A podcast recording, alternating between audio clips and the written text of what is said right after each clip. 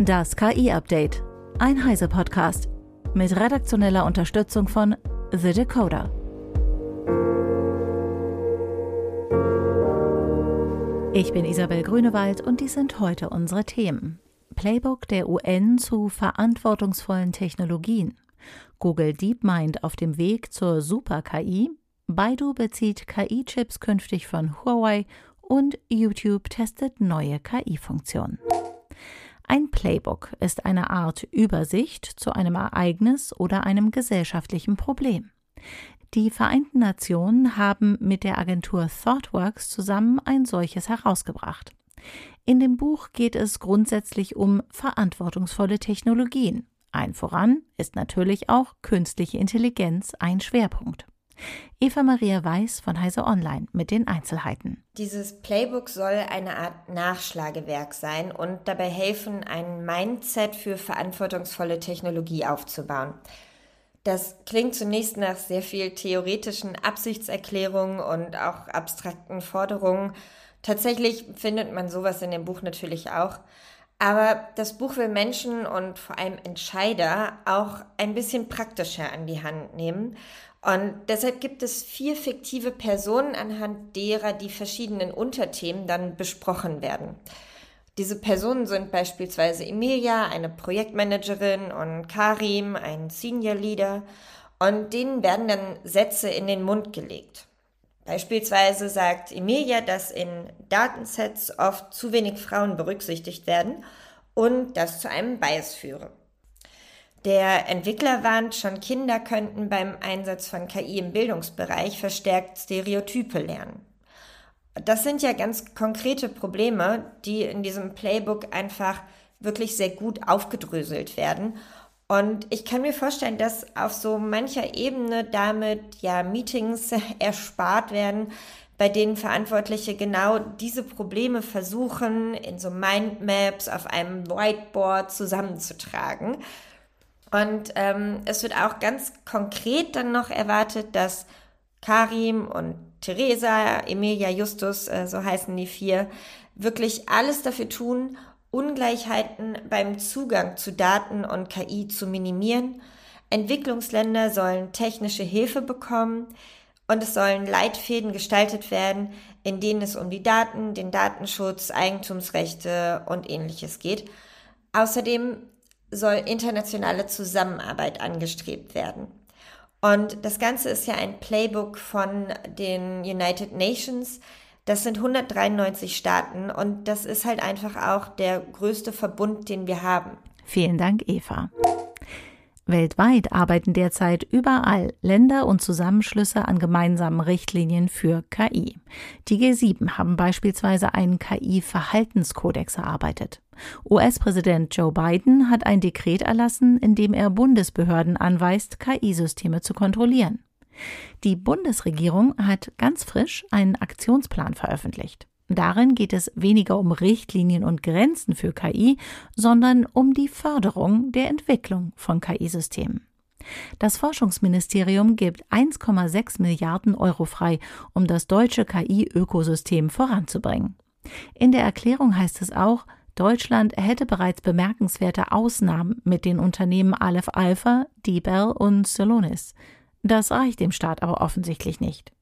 Seit 2018 gibt es bereits eine KI-Strategie der Bundesregierung, bei der bisher 50 Projekte unterstützt wurden.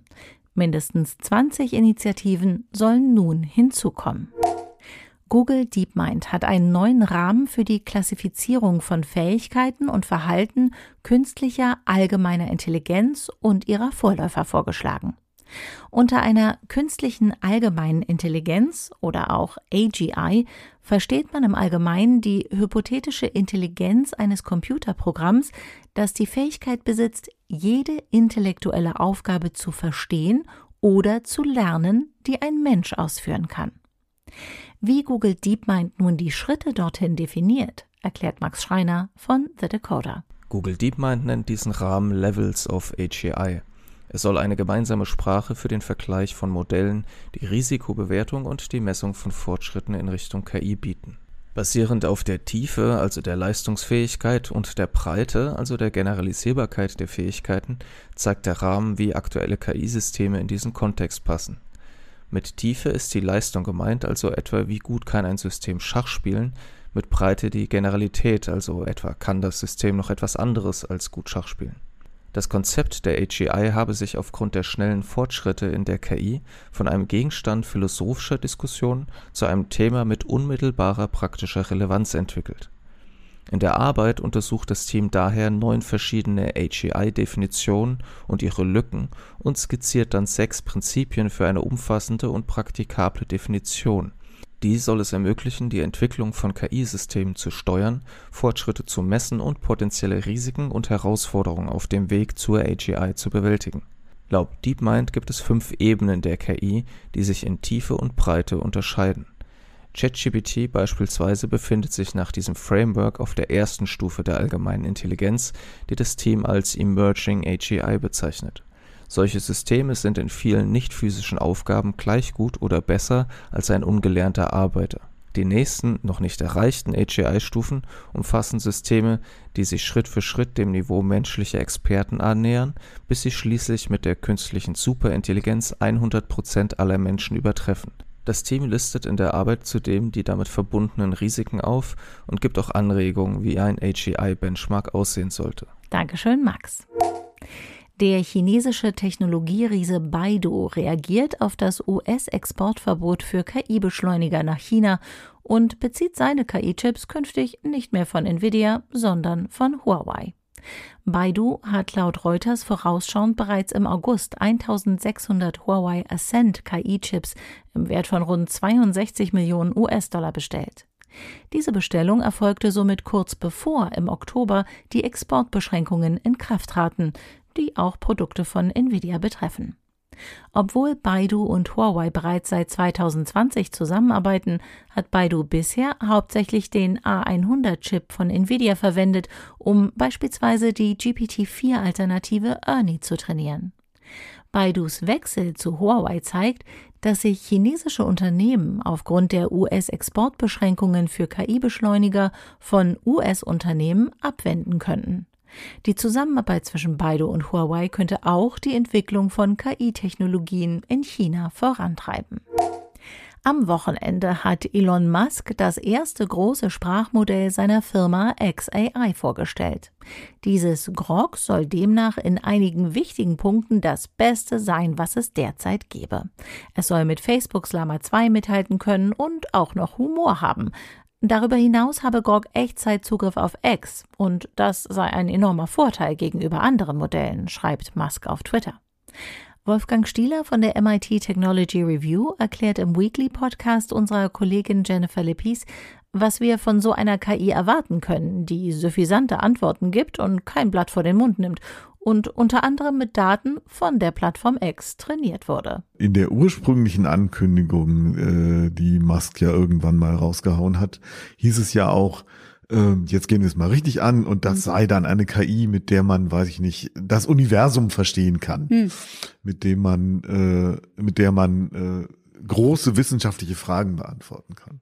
Was da jetzt im Moment angekündigt wird, ist erstmal nur ein weiteres Sprachmodell. Da würde ich sagen, ja, mein Gott, also die Tatsache, dass dieses Sprachmodell jetzt über die spezifische Form von Humor, die Elon Musk lustig findet, verfügt und ja, auch über Themen spricht, über die ChatGPT nicht spricht, äh, ist jetzt keine Hexerei, hm. weil äh, natürlich ist dieser ganze Alignment-Prozess, der bei OpenAI gelaufen ist, gemacht worden, um dem System anzugewöhnen, bestimmte Fragen eben nicht zu beantworten. Irgendwas, was beleidigend ist, was herabsetzend ist, was auch zu kontrovers wäre, etc. Naja, und Musk hat natürlich bestimmte Ideen von, äh, was er von Political Correctness hält. Mhm. Davon hält er ja nicht viel. Äh, und Hat er sich das in, im Prinzip dann ein bisschen einfacher gemacht, indem er diese Alignment-Prozesse einfach ausgeblendet ich, hat? Ich oder? vermute mal, sie haben sie einfach anders gemacht. Ach, also äh, hm. im Moment weiß das ja noch keiner so genau so. Ne? Äh, und ansonsten haben sie halt einfach jetzt in der Ankündigung äh, Benchmark-Ergebnisse äh, veröffentlicht.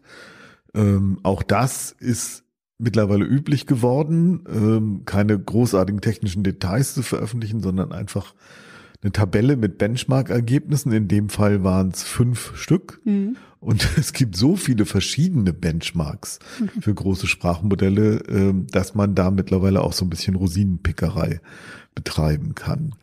Den kompletten Weekly Podcast meiner Kollegen der MIT Technology Review findet ihr auf allen großen Podcast-Plattformen und natürlich auf heise.de slash podcasts. YouTube testet zwei neue KI-gestützte Funktionen, die das Nutzererlebnis verbessern sollen. Die erste verwendet KI, um große Kommentarabschnitte zu langen Videos in übersichtliche Themen zu unterteilen. So sollen Erstellende schneller an Diskussionen teilnehmen können oder Inspiration für neue Inhalte finden. Die zweite Funktion ist ein Chatbot, der etwa Antworten auf Fragen zum Video oder Empfehlungen für verwandte Inhalte geben kann und in einigen Fällen auch Quizfragen liefert. Beide Funktionen stehen derzeit nur einer begrenzten Anzahl von YouTube Premium Mitgliedern via Opt-in zum Testen und für Feedback zur Verfügung. Das war das KI-Update von Heise Online vom 8. November 2023. Eine neue Folge gibt es jeden Werktag ab 15 Uhr.